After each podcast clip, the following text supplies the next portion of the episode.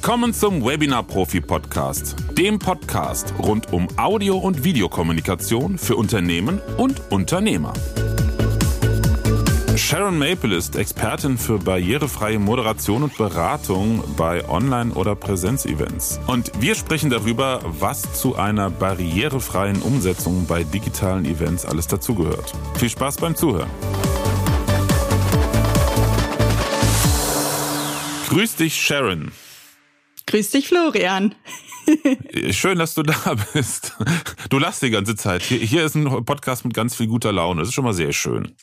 Ja, ich brenne für das Thema und daher freue ich mich einfach, jede Person, die jetzt auch heute zuhört und mit dabei ist, über das Thema Barrierefreiheit ein Stückchen das näher zu bringen. Spannend, spannend, spannend, weil natürlich, wenn man darauf hingewiesen wird, ähm, ist einem, also ich spreche mal von mir, ist mir natürlich auch bewusst, dass das ein Thema ist und dass es Menschen gibt, die da entsprechend auch beachtet werden sollten. Aber so ad hoc wenn jetzt jemand ein Webinar veranstaltet oder ein Livestream oder ähnliches, denkt ja eigentlich keiner von sich aus direkt daran, das Ganze auch barrierefrei zu machen. Es sei denn, das weiß ich schon, es ist etwas ähm, für große Unternehmen oder insbesondere für öffentliche Einrichtungen, weil da wird, das weiß ich selbst selber auch noch, sehr häufig danach gefragt.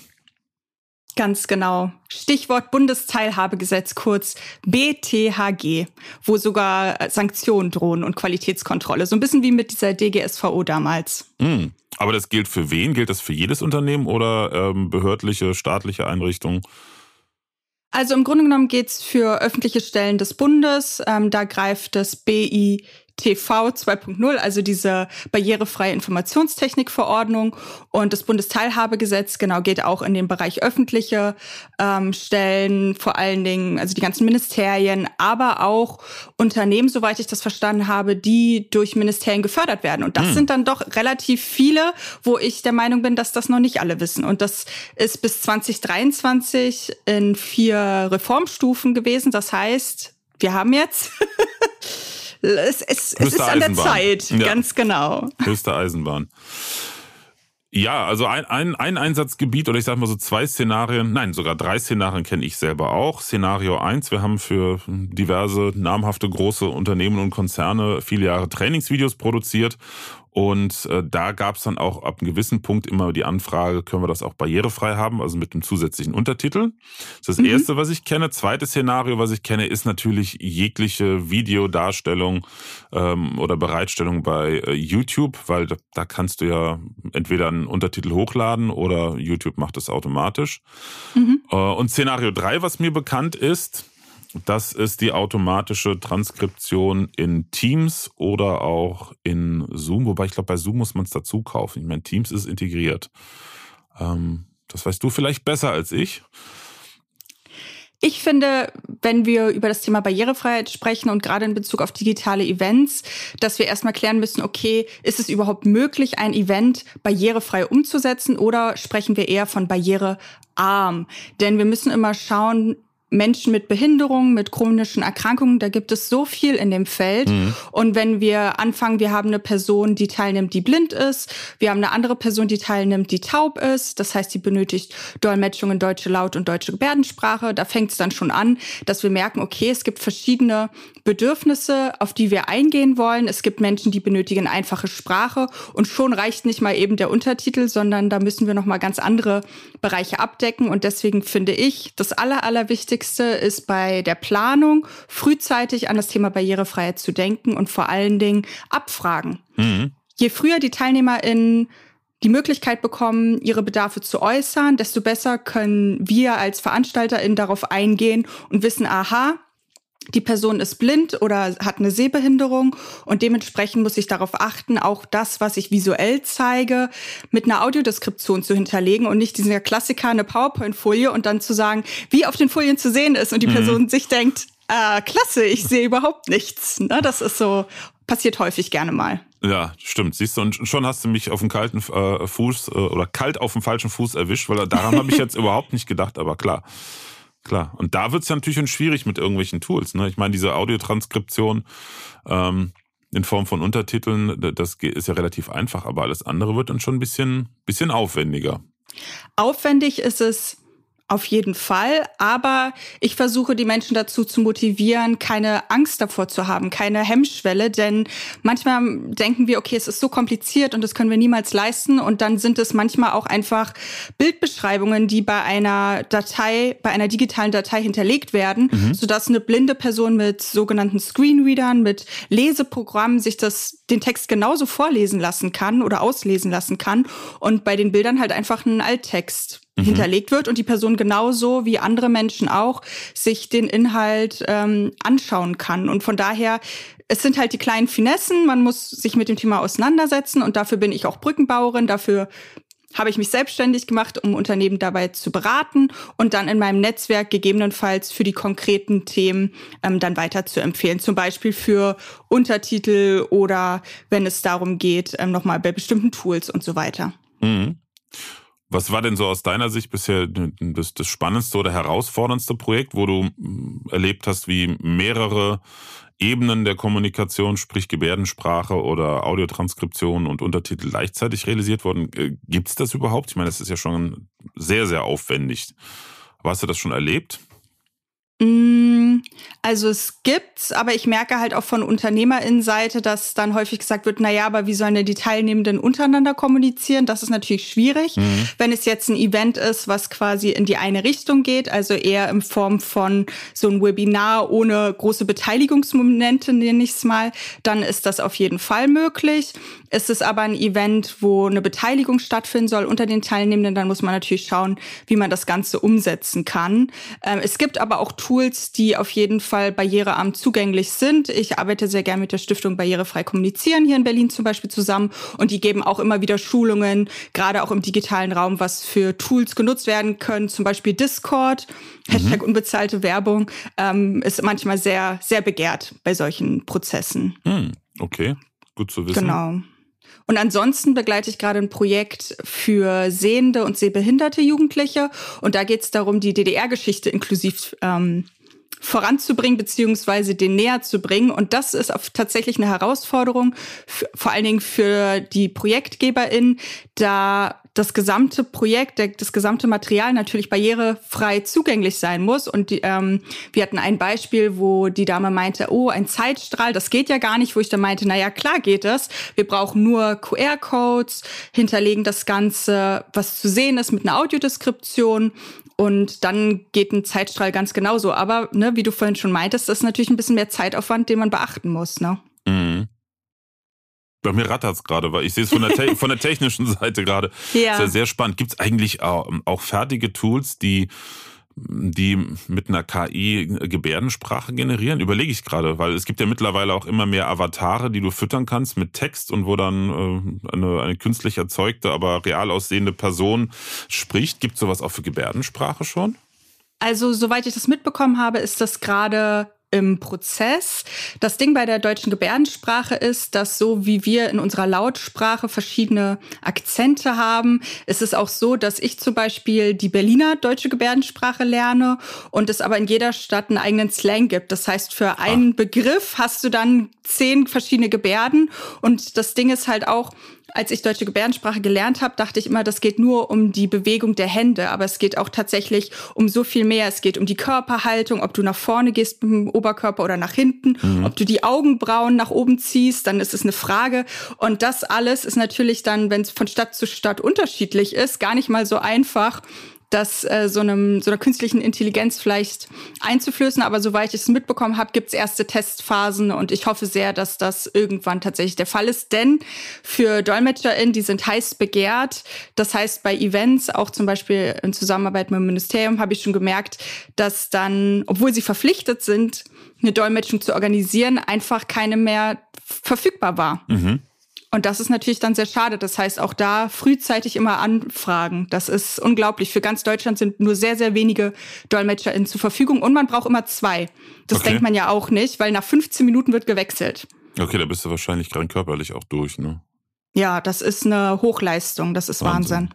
Und ich überlege gerade, ich meine, jeder Quatsch, also ich meine jetzt wirklich jeder Quatsch ist in Deutschland ja durch eine Norm gesichert. Aber ja. sowas Wichtiges wie eine Gebärdensprache ist nicht durch eine Norm standardisiert. Das finde ich jetzt sehr, sehr spannend. Oder gibt so, ich sag mal so Hochdeutsch-Gebärdensprache, wo man sagt, das ist das, was der öffentliche Rundfunk auch nutzt. Wie machen die das denn? Das kann ich dir gar nicht äh, beantworten, aber wenn du dazu mehr wissen willst, kann ich dir meinen Gebärdensprachlehrer sehr empfehlen, den Andreas hier aus Berlin. Der hat eine eigene Schule aufgebaut mhm. und der ist auch Experte und berät zum Beispiel auch Film und Fernsehen, wenn die Gebärdensprache dort integrieren wollen, dass das Ganze auch authentisch ist und dass es auch von SchauspielerInnen durchgeführt ähm, wird, die dann tatsächlich auch taub sind. Das ist nämlich auch ein absolut wichtiges Thema, dass das dann authentisch ist und dass Menschen, die auch betroffen sind, das Ganze dann durchführen. Mhm. Wahnsinn. Also es gibt Sachen. ich überlege auch gerade, ist das denn international oder gibt es wirklich auch für jede Sprache eine Gebärdensprache? Ganz genau wie in der Lautsprache Ach. Deutsch, Englisch, also wirklich in jedem Land und dann jeweils, äh, also wie gesagt, ich lerne den Berliner Slang und dann lernen wir auch manchmal mehrere Gebärden gleichzeitig, wobei ich gestehen muss, das ist, das ist gar nicht mal so leicht, sich das alles zu merken. Ja, ja, ja, Vor allen Dingen, wenn man es nicht praktiziert. Ne? Also Spannend, Mensch. Sehr, sehr, spannend. Welche Erfahrungen hast du denn jetzt, um, den Bogen wieder zurück zum, zum Thema Digital und äh, Video zu kriegen? Welche Erfahrungen hast du da gemacht? Auch was jetzt so die Bereitschaft von Unternehmen, die jetzt nicht durch gesetzliche Vorgaben äh, dazu verpflichtet sind, äh, welche Bereitschaft es da gibt, sich mit Barrierefreiheit bei Online- oder digitalen Formaten, Aufzeichnungen und so auseinanderzusetzen? Also ich selber komme ja aus dem Bereich Jugendbeteiligung. Ich war zuletzt beim Deutschen Bundesjugendring tätig und als kurz bevor ich dort gegangen bin, wurde die Gehörlosenjugend mit aufgenommen als Jugendverband und dementsprechend ist dort das Thema Gebärdensprache auf jeden Fall viel präsenter geworden. Das heißt, dass dann für jedes Meeting natürlich die Zugänge gleichermaßen sein müssen und dann da auch äh, Dolmetschungen für deutsche Laut und äh, deutsche Laut- und Gebärdensprache angefragt wurde. Ich stolper so dabei, weil mhm. ich immer dachte, viele sagen ja einfach Gebärdensprache oder deutsche Gebärdensprache und dabei ist ja dann zu beachten, die Übersetzung geht ja in beide Richtungen. Könnte ich deutsche Gebärdensprache, bräuchte ich die Übersetzung in deutsche Lautsprache nicht. Deswegen ist es immer wichtig, äh, Dolmetschung in deutsche Laut- und Gebärdensprache, also beide mhm. Richtungen. Genau, aber ähm, da habe ich das tatsächlich gemerkt, dass im Bereich Jugendbeteiligung das Thema Inklusion, Barrierefreiheit ähm, mehr Aufmerksamkeit bekommt, was mich sehr freut. Da ist nur häufig das Problem die finanziellen Ressourcen. Mhm. Na, also eine Gebärdensprachdolmetschung kostet halt äh, dementsprechend Geld und wenn bei einer Eventplanung vorab nicht klar ist, wie viele TeilnehmerInnen sind es überhaupt und wer davon hat denn überhaupt den Bedarf, ist der Bedarf dort, dann neigen Unternehmen oder Organisationen gerne dazu zu sagen, naja, dann lassen wir es lieber. Mhm. Und das finde ich sehr, sehr schade, weil nur weil eine Person taub ist, möchte die sich ja ganz genauso wie andere auch kurzfristig anmelden können. Und das würde bedeuten von äh, Projektseite, dass egal ob schon Bedarf angemeldet wurde oder nicht, immer eine Dolmetschung eingeplant wird. Auch in den Fördermitteln, also in der Projektplanung. Mhm. Genau, ich, also das, ja. Ich hatte, ich hatte gerade Gedanken und der ist jetzt weg. Das ist live, das ist live. Ich stehe gerade auf dem Schlauch. Ich wollte dich nämlich gerade was fragen, aber ähm, kommt, kommt direkt wieder. Es, es ist ja auch erstmal so ein Thema, wo man, wenn ich eine digitale Veranstaltung mache, dann habe ich auch immer Symbole, die ich reinzeige. Mhm. Das hat zum einen den Hintergrund, ähm, digitales und analoges äh, verbinden, aber auch im Sinne der Barrierefreiheit gibt es ja Menschen, die mit visuellen Anreizen besser arbeiten können. Auch gerade, ich hatte einfache Sprache an, erwähnt und da kann es dann sinnvoll sein, das Ganze auch visuell zu begleiten und Symbole zu zeigen. Entweder hat man die als Kärtchen und kann die in die Kamera zeigen oder mit OBS digital einblenden oder auch über eine PowerPoint-Folie, je nachdem. Mhm. Das kann auf jeden Fall Gold wert sein. Und ich glaube, wenn man sich vorher mit diesem Thema noch nicht beschäftigt hat, dann ist das erstmal wie so eine Riesenwelle und man denkt, um Gottes Willen, das kann ich niemals lösen. Und dann machen Menschen eine Beratung bei mir beispielsweise und stellen dann fest, ah, okay, also das A und O ist einfach eine Abfrage und wenn wir ein Projekt planen, einfach einen Posten für Thema Barrierefreiheit mit einzuplanen. Das ist quasi das A und O und damit kann man dann schon mal, hat man gute Voraussetzungen. Mhm. Und wenn ich jetzt zum Beispiel ein Unternehmen wäre oder ich bekäme als Dienstleister die Anfrage, ähm, wir haben jetzt ein typisches oder jetzt ein Beispiel, was gerade passt, denn heute habe ich noch einen Livestream vor mir äh, mhm. zum, zum Thema äh, Stream-Events, also wie Unternehmen halt im, im Vertriebsbereich äh, informieren können über neue Produkte oder an neue Kunden kommen. Wenn ich sowas jetzt mache, irgendein großer Konzern beispielsweise macht, macht regelmäßige Livestreams, um über äh, Produkte zu informieren. Und da wird entschieden, okay, wir wollen das jetzt auch barrierefrei anbieten und würden auf dich zukommen. Wie, wie würde so eine Beratung denn dann aussehen? Was würdest du da empfehlen? Jetzt mal einfach den konkreten Fall nur. Also wenn Unternehmen auf mich zukommen, dann frage ich natürlich immer zuerst, okay, in welcher Phase befindet ihr euch? Also gibt es noch die Möglichkeit, finanzielle Posten hinzuzubekommen oder nicht? Wenn das nicht der Fall ist, dann müssen wir natürlich schauen, was ist da und was können wir mit den Mitteln, die wir haben, leisten. Und dann schauen wir im konkreten Fall, wer ist die Zielgruppe. Ähm, dann geht es um die Werbung zum Beispiel für das Event. Das heißt, ähm, wenn das Ganze digital verbreitet wurde, wurde das Visual auch mit einem Alttext hinterlegt. Und wenn man sich anmelden konnte für das Event, war das Anmeldeformular dann auch barrierefrei zugänglich. Das bedeutet, dass zum Beispiel auch eine Person die mit Assistenzsystemen, Hilfsmitteln arbeitet, beispielsweise die nicht mit der Hand ähm, die Maus bedient, sondern mhm. mit äh, der Tastatur arbeitet oder je nachdem, da gibt's ja alles Mögliche, dass die sich genauso anmelden kann. Und gab's halt in diesem Anmeldeformular auch eine Abfrage nach bestimmten Bedarfen, worauf zu achten ist. Mhm. Also deswegen auch die Bedienbarkeit, auch mit Pfeiltasten beispielsweise, nicht nur mit Mauszeiger möglich. Das ist ganz wichtig. Und eine Abfrage zu schaffen, inwieweit ja, nach Bedürfnissen gefragt wird, dass ich die Möglichkeit habe, ah, ich benötige einfache Sprache oder ähm, bei mir ist es wichtig zwischendurch Pausen, damit ich mich konzentrieren kann, all diese Dinge. Und genau, das würde ich halt abfragen. Und wenn es diese Abfrage vorab nicht gab, dann würde ich fragen, okay, haben wir denn die Möglichkeit nochmal an alle TeilnehmerInnen, die sich angemeldet haben, per Mail nochmal eine kurze Abfrage zu machen, dass wenigstens nicht im Event selbst dann die Überraschung kommt, denn das passiert manchen Menschen, die dann auf mich zukommen, oh, beim letzten Mal, da war es dann so, ich hatte eine blinde Person und äh, die konnte meine Folien nicht lesen und mhm. die anderen haben sich beschwert, warum ich die Folien vorlese, weil die konnten das sicher selber vorlesen.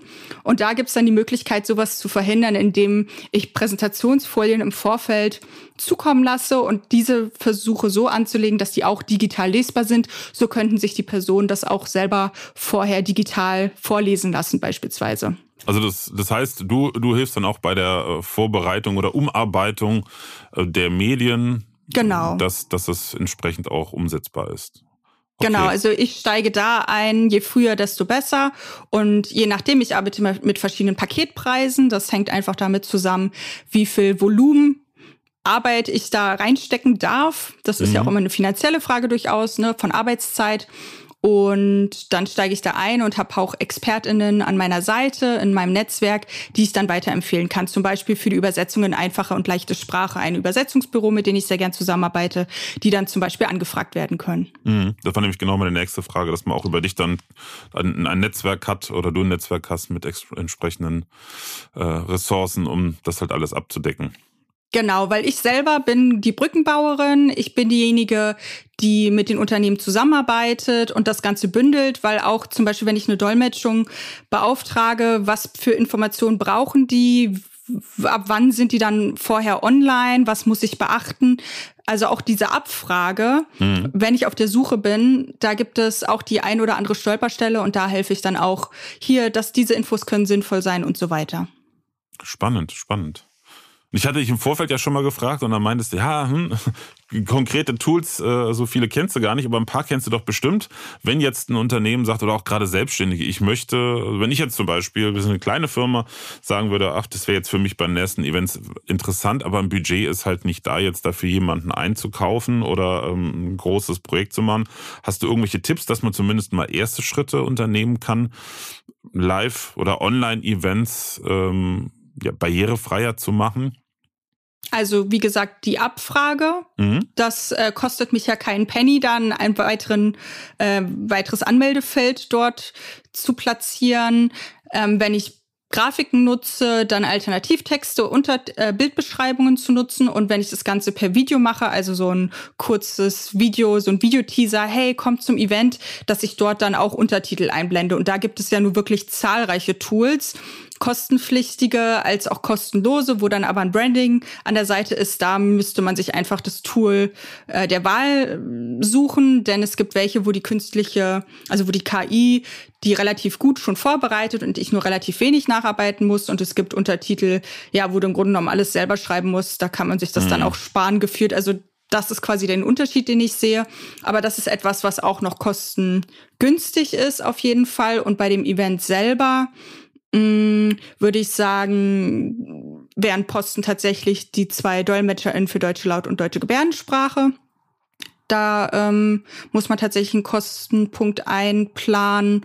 Und ansonsten finde ich es auch sinnvoll, Präsentationsfolien so auszurichten, dass sie dann zum Beispiel auch so barrierearm gestaltet sind, dass da zum Beispiel auch Rot-Grün beachtet wird. Ne? Hm, also dass okay. man dann Menschen, Sehbehinderung ist ja auch vielseitig. Also es gibt ja auch einfach das Thema Farbe und Kontraste, dass ich das bedenke, dass ich keine weiße Schrift auf gelbem Grund nehme, weil das einfach ein schlechter Kontrast ist oder rote auf grüner Schrift oder andersrum. Das ist dann für manche Menschen auch nicht gut erkennbar, sowas zu beachten. Und auch da gibt es online ja, Leitfaden, die man sich angucken kann oder wie gesagt, man, man fragt einfach.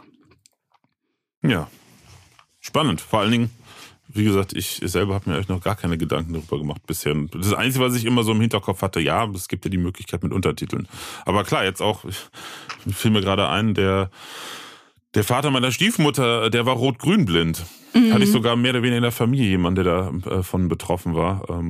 Und dann ist es natürlich schwierig, wenn ich, wie du schon eben sagtest, da nicht drauf achte und äh, entsprechend die Grafiken falsch anlege. Ja, oder also ich persönlich komme, wie gesagt, aus der Jugendbeteiligung und ich finde das einfach unabdingbar, wenn ich ein Online-Event habe, Abfragen während des Events. Also das beginnt, wenn die Leute ankommen, ein kleiner Energizer, eine Abfrage, wie geht's euch oder was ist der Wissensstand?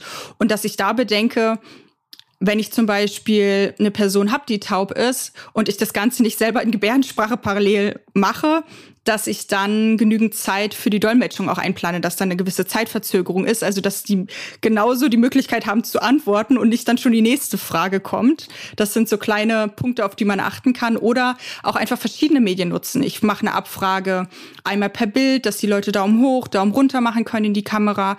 Ich mache aber auch eine Abfrage über den Chat, also dass ich versuche auch verschiedene Anreize zu geben, um so auch möglichst jede Person mitzunehmen. Ne? Und okay, wenn die Person blind ist, dann bringt so eine Daumen hoch, Daumen runter Sache nichts, weil die dann nicht sehen, was die anderen machen. Deswegen die Abfrage halt vorab. Aber es gibt schon Möglichkeiten auch im digitalen Raum definitiv. Mhm. Das ist eine gute Idee. Also das mit dem Bild und parallel noch Chat das gleiche, weil so kannst du auch weil ich denke mal, viele, die hier zuhören, die haben die Situation, dass sie eben kein, kein Budget haben, jetzt äh, ähm, Dolmetscherinnen damit einzuplanen. Aber damit kann man ja zumindest schon mal relativ viel machen, dass man äh, selber auf die verschiedenen Ebenen Abfragen oder Informationen transportiert. Ja, auf jeden Fall. Also ich meine, ich selber lerne jetzt über ein Jahr schon deutsche Gebärdensprache mhm. und ich selber bin aber trotzdem noch Anfängerin und würde mir nie anmaßen, komplett jetzt einen Kurs nur in deutscher Gebärdensprache zu geben. Aber meine Empfehlung wäre, wenn ihr die Möglichkeit da draußen habt, dann lernt diese Sprache. Es ist eine wunderschöne Sprache. Und auch wenn wir auf der Straße jemanden begegnen und die Person vielleicht äh, gerade Hilfe benötigt, weil sie gestürzt ist, erste Hilfe, äh, dass wir dann auch die Person fragen können, hey, brauchst du Hilfe? Und da vielleicht schon so ein, zwei Gebärden können, das wäre doch total cool. Mhm. Und ja, das, das ist so mein großer Wunsch, dass da Menschen einfach nicht ausgeschlossen werden. Und ich finde es halt einfach wahnsinnig schade. Auch jetzt hier zum Beispiel so ein Podcast-Format ist ja an sich eine auditive Sache. Aber indem wir das Ganze zum Beispiel online zeigen, ich habe gesehen bei LinkedIn zum Beispiel, dass du das auch gerne manchmal postest und dann da Untertitel einblendest. Und so haben wir auch die Möglichkeit, einen Podcast zugänglich zu machen für Menschen, die taub sind. Wobei ich dazu sagen muss, dass deutsche Gebärdensprache für die meisten besser zugänglich ist als Untertitel. Also es ist nicht so, dass das gleichermaßen gut zugänglich ist, weil es auch da Menschen gibt, die deutsche Gebärdensprache bevorzugen und andere Untertitel. Das ist auch leider total unterschiedlich einfach. Mhm.